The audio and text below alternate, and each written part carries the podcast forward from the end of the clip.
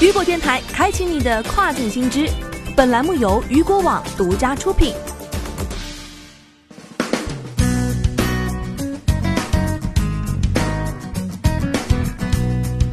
Hello，大家好，欢迎大家收听这个时段的跨境风云。那么接下来将带您一起来了解到的是，亚马逊因疫情延长多个市场退货窗口时间。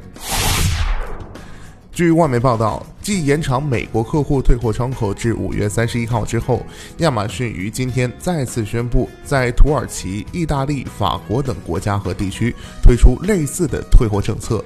那么，对于欧洲国家而言，二月十五号至四月三十号期间，在亚马逊网站下单购买的商品均适用于退货窗口期。有退货需求的客户可以在亚马逊网站的在线退货门户办理退货手续。亚马逊表示，其客户、销售活伙伴、员工等的健康是最重要的，因此平台暂时延长了退货窗口，以使客户有更多的时间退回商品。同时，亚马逊也在独立商家的页面加入了类似的声明，并要求这些卖家配合亚马逊为客户提供新的退货时间窗口。据了解，日前亚马逊美国站才宣布暂时延长退货政策中的退货期限，以使顾客在这个困难时期有更多的时间来退回商品。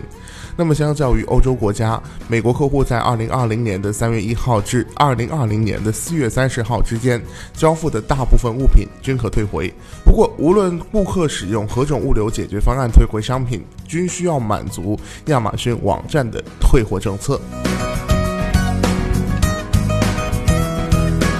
好的，以上就是这个时段雨果电台为您推送到最新一期的跨境风云。想要了解更多跨境电商资讯，您还可以持续关注雨果 App 推送的最新消息。我是大熊，我们下个时段见，拜拜。